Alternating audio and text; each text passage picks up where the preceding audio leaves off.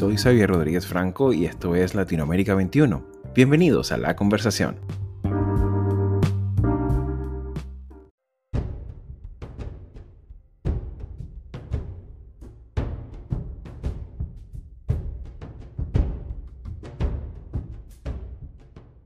Las últimas décadas, tanto en la región latinoamericana como en todo el hemisferio occidental, se ha extendido un preocupante retroceso democrático, un deterioro que ha impactado a la política y sus instituciones, así como también a la opinión pública, presente en las distintas formas sociales que ha asumido la indignación y la desafección ciudadana de nuestros días, inconformidad capitalizada electoralmente por los liderazgos antidemocráticos de las últimas décadas. Ya con el colega y maestro Jesús Tobar, en un episodio anterior de nuestro podcast abordamos esta particular situación desde la perspectiva del sistema político. Sin embargo, para complementar el análisis es necesario examinar a estos líderes y su desenfadada disposición a destruir la democracia desde dentro.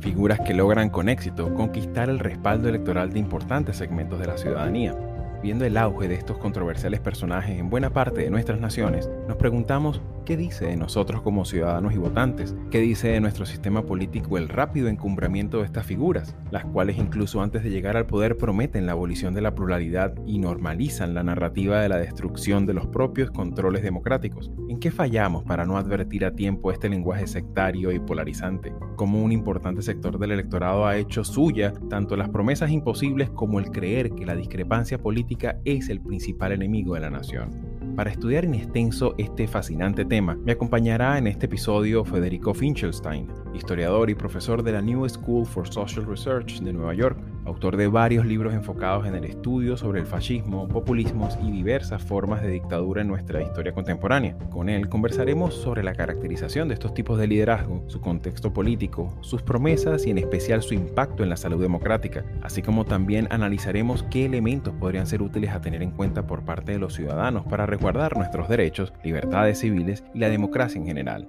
Pues bien amigos, sin más preámbulos, sean una vez más todos bienvenidos a la conversación.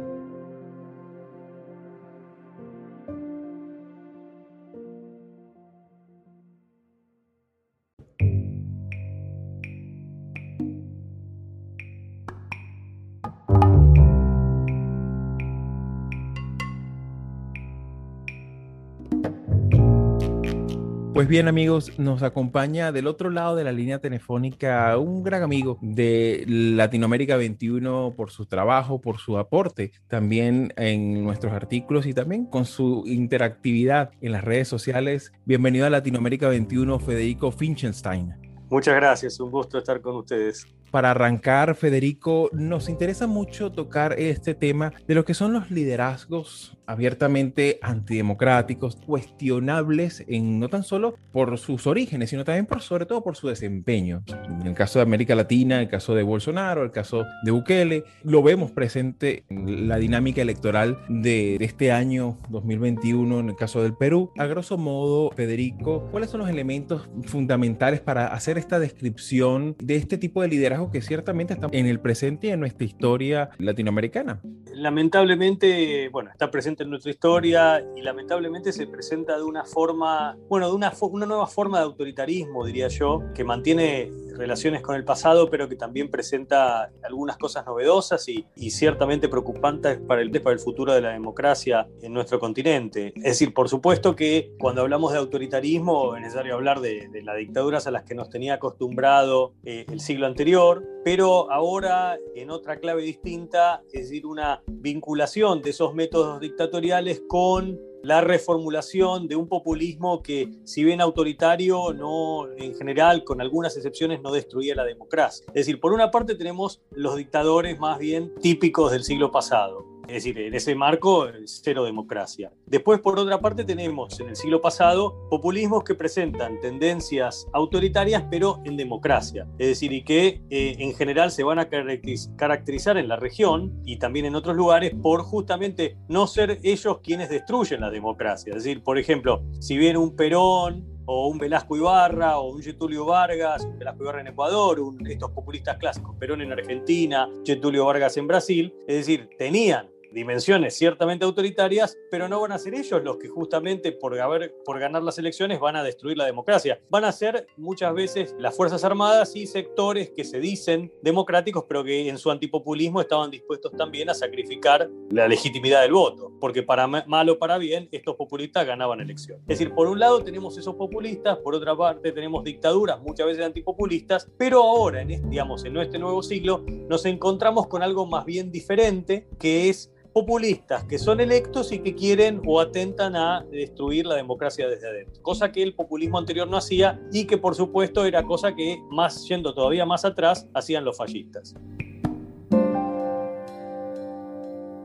Ciertamente, en el siglo XXI muchas cosas simplemente no siguen siendo, no siguen el mismo patrón del siglo XX, sino que de alguna manera persisten, pero con nuevas formas, van, van adoptando, van adquiriendo nuevos elementos relacionados con el ámbito comunicacional, relacionados con las prácticas, con los, las formas de agregación política, de la manera en la que interactúan con los distintos actores de la sociedad, la manera como sobreviven también el esquema de cuestionamiento que se pueda dar a nivel internacional, pero particularmente llama poderosamente la atención, Federico, la democracia se sigue asumiendo como un medio y no como un fin en sí mismo, en el cual la pluralidad es algo como que prescindible. De alguna manera, la pluralidad, el, el respeto al adversario, el respeto a las reglas de juego, el respeto a los balances, a los equilibrios, es algo que puede ser prescindible siempre y cuando el líder sea popular. Y con eso bastaría y sobraría. En este contexto, en esta comprensión bastante empobrecida del espacio público, ¿cuáles son los roles que desarrolla estos nuevos liderazgos que describes, eh, Federico? para generalizar diría que son muy malos ganadores, porque incluso cuando ganan por goleada se piensan que ganaron el campeonato. Es decir, pensemos, por ejemplo, un Bukele en El Salvador, para seguir con esta metáfora futbolística, el tipo ganó una mayoría y se cree el dueño del país. avanza en contra de Poder Judicial y avanza en contra otras instituciones. Entonces no se siente más bien un representante, sino aquel a quien se le ha delegado el poder y se, y se porta como un rey o como un dictador. Cuatro votos a favor, 19 en contra, uno ausente. Queda aprobado el decreto que destituye a los magistrados. La Asamblea Legislativa de El Salvador dejó claro que apoya al presidente Nayib Bukele. En su primera sesión plenaria, el Parlamento ostentó su mayoría para destituir a todos los jueces de la Sala de lo Constitucional y al fiscal general del país unos funcionarios que habían protagonizado encontronazos con Bukele por sus investigaciones sobre el gobierno y su gestión. Es evidente que los miembros de dicho tribunal no están a la altura de las necesidades de El Salvador, que claramente necesita funcionarios más conscientes, más apegados a la protección de la vida de las personas. El presidente Bukele justificó que es una decisión que emana de la ciudadanía, cuyos votos le dieron la mayoría en el Congreso. Minutos después del anuncio, el alto tribunal declaró como inconstitucional sus propias destituciones, argumentando que pone en peligro el equilibrio de poderes en el país y creando un duelo de legitimidades entre los magistrados de un lado y el gobierno y el legislativo del otro. Es decir, al punto, en el caso de Bukele, de quebrar prácticamente esa democracia, al punto de que, a pesar de que ha sido elegido, es difícil hablar de una democracia en este momento en El Salvador. Por otra parte, como vemos en Estados Unidos, o también ahora estamos viendo en el caso de Perú, los vemos como malos perdedores. Es decir, cuando pierden, son malos perdedores y no aceptan los resultados y usan la mentira de propaganda para no reconocer la derrota, pero también para disminuir la calidad y atentar contra la legitimidad de esa democracia. If you count the legal votes, I easily win. If you count the illegal votes, they can try to steal the election from us. Soon after, prominent Republicans amplified the big lie. We lose elections because they cheat us. En primer lugar, Fuerza Popular eh, está presentando el día de hoy acciones de nulidad en 802 mesas a nivel nacional, acciones que se están presentando al Jurado Nacional de Elecciones. Estas 802 actas representan aproximadamente 200.000 votos que cuando estas acciones de nulidad sean admitidas deben ser retirados del recuento final. Y en el caso, digamos, esto no tiene nada que ver con hacer un juicio de valor sobre las características pluralistas o, o no de aquellos que han ganado antes de Trump, de hacer esto y antes de Fujimori, sería el caso de Maduro en Venezuela. Es decir, porque Maduro, en cambio, no acepta esa realidad y se convierte en dictador. Keiko Fujimori, evidentemente, se niega a aceptar los resultados y parece que está promoviendo un golpe al estilo que lo hizo Trump también en Estados Unidos. ¿no? Entonces, en general, estamos hablando de una democracia que eh, no solo tiene que defenderse y avanzar también, en, como vos señalabas también, en términos de, igualdad, de representación eh, y justicia, eh, también, por parte, está siendo atacada en sus presupuestos más formales, que es decir, que el que gana las elecciones es el que, el que es gobierno. Y este presupuesto, casi diría básico de la democracia, es puesto en duda por parte de este tipo de liderazgos. Cabe destacar en este momento que buena parte de este fenómeno también de alguna manera se caracteriza por un quiebre sistemático en las reglas del juego. Muchas veces se utiliza de forma demagógica determinadas reformas al régimen tributario o a la, estructura fiscal o a esa fórmula mágica que muchas veces es tan mágica que se exonera de explicaciones como que, bueno, vamos a quitarle a los ricos para darle a los pobres eso será suficiente, ¿no? Y en líneas generales, cuando tú haces una gran sumatoria de todas estas cosas, son elementos que van minando la propia capacidad de generar controles democráticos sostenibles en el tiempo y también crear balances institucionales dentro del sistema político que es un poco lo que hemos vivido en Venezuela, como bien comentabas, pero también es lo que de alguna manera se cuestiona en el contexto de los países andinos, donde la participación ciudadana muchas veces se ve como constreñida a unos referentes que no, que no tienen la representatividad y generan esas disrupciones fuera del sistema político. Federico, sé que a veces la generalización es muy delicada, ¿no? Porque hay contextos muy diferentes en muchos ámbitos. Sería interesante trabajarse aún más lo que tiene que ver con los controles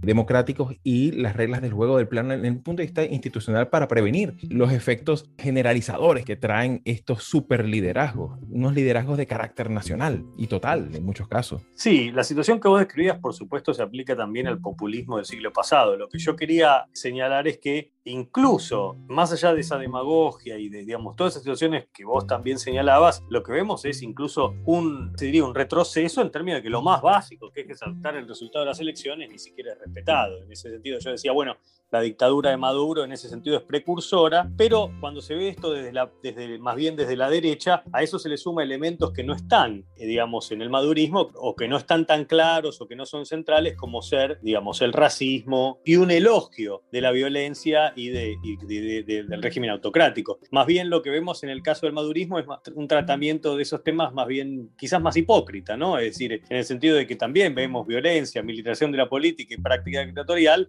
pero se hace en nombre de, justamente lo contrario. Mientras que la extrema derecha, esta extrema derecha populista, presenta este tipo de, prácticas antidemocráticas como un elemento central de su ideología. Es decir, se hacen cargo, lo valoran y lo enaltecen. Con esto no quiero decir que uno es peor que el otro, sino más bien que hay una disonancia entre práctica y teoría en un caso y una, un tándem entre, entre práctica y teoría en el caso de la derecha. Con la colega Nadia Urbinati justamente publicamos con ustedes un texto recientemente donde nos bueno, ¿cómo es la salida a este tipo de populismo? Y esto va desde lo más básico a quizás lo más reciente habría que recordar justamente qué es lo que hace o qué es lo básico, de, digamos, de, una democracia que funciona, que es la independencia de poderes, el derecho a la protesta, el derecho al voto, la existencia, y esto es central, de una prensa independiente, de un periodismo independiente que nos da información para justamente contrarrestar la propaganda que viene de arriba, la propaganda, la mentira. ¿Y, cómo tenemos nuestro, nuestra base empírica? Bueno, nuestros datos para analizar la realidad, para interpretar la realidad como ciudadanos, y a través del periodismo y nuestras propias observaciones, pero el periodismo juega un rol central en la democracia. Por eso no es casualidad que este tipo de políticos, este tipo de regímenes se la, se la agarran antes que nada con los periodistas. Es decir, el periodismo lo que hace justamente por su mera función, darnos datos para analizar la realidad, y esto no es poco, es un problema para este tipo de líderes autocráticos, populistas y también casi diría prodictatoriales o cercanos a la dictadura. ¿no? Por otra parte, decíamos con Nadia Urbinati, lo que vemos es en experiencias diversas justamente posibilidades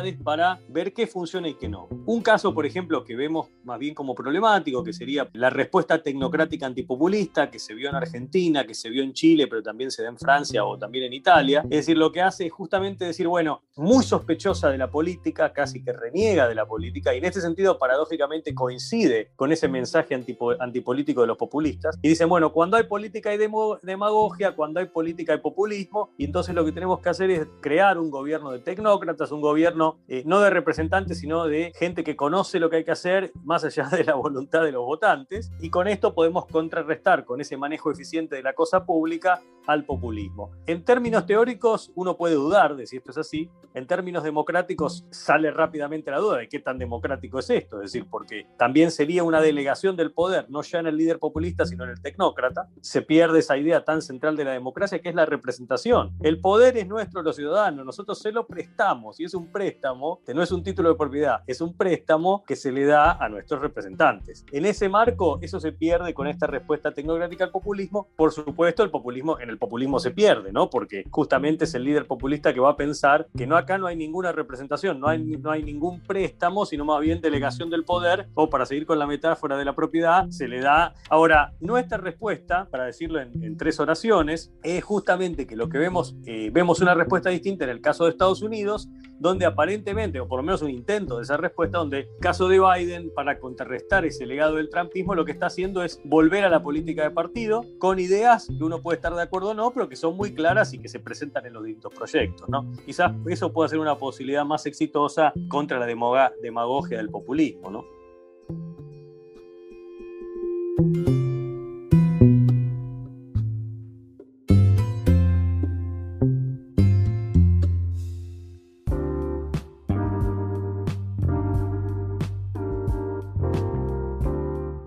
Latinoamérica 21 es un medio independiente y plural comprometido con la democracia y la libertad de expresión, que produce textos de análisis y opinión escritos por expertos sobre temas políticos, económicos y sociales de América Latina.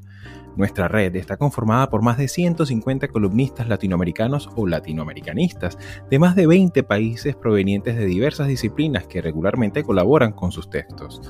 El contenido de Latinoamérica 21 es publicado en nuestra web en español, portugués e inglés y en diferentes secciones de una red que incluye a 16 de los principales periódicos de la región.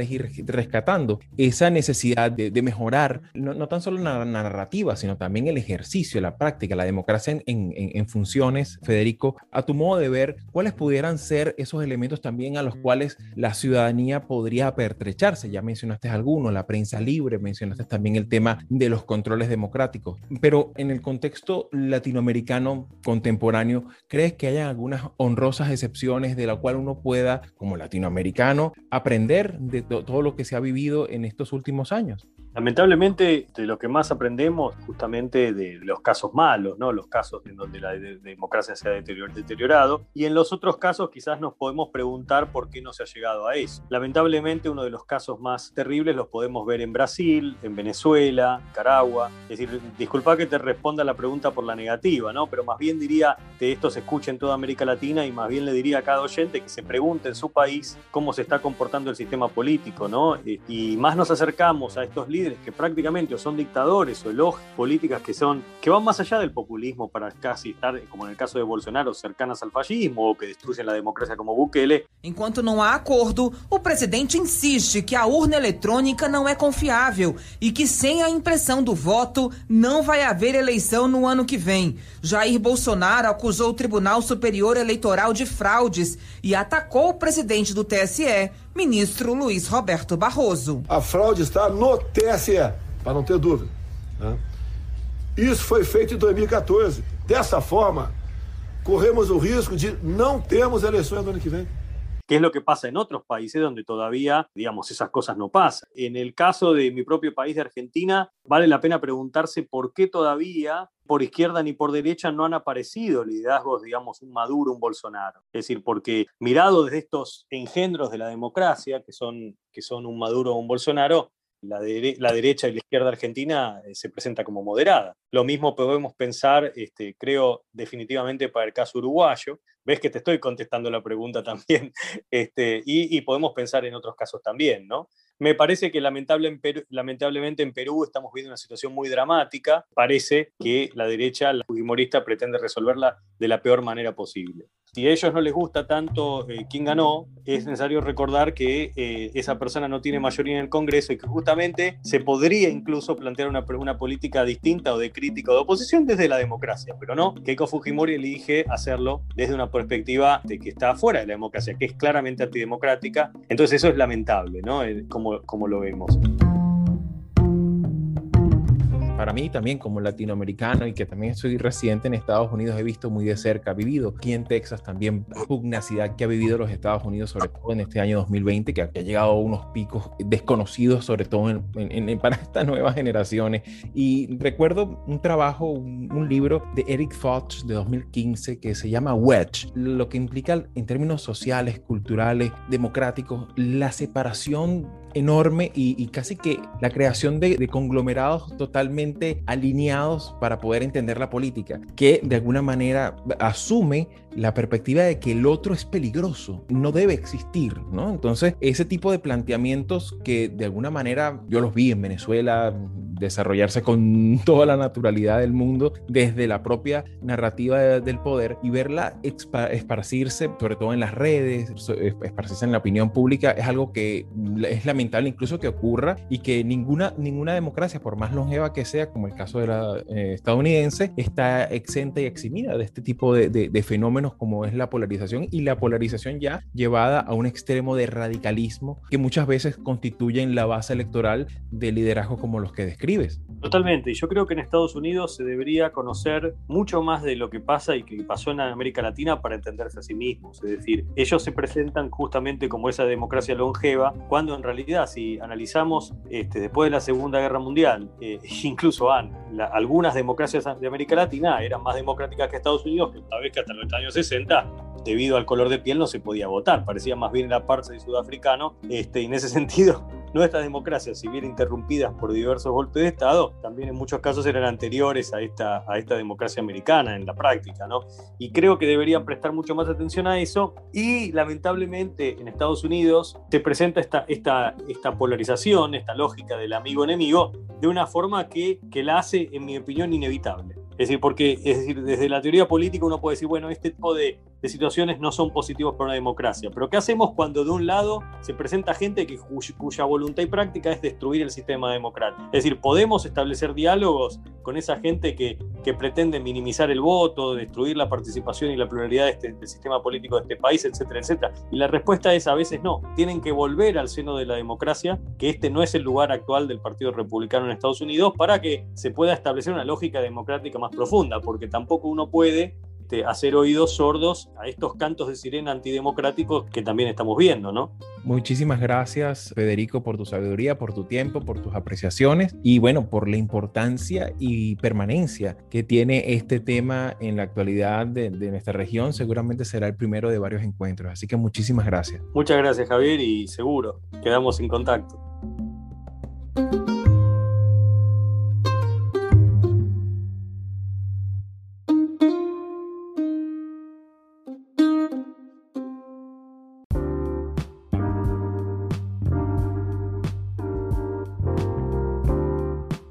Audios de este episodio fueron obtenidos de los canales de CNN, El País de España, France 24 y Bandeirantes.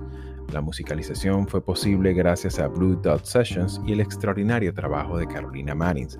Yo soy Xavier Rodríguez Franco y será hasta la próxima oportunidad.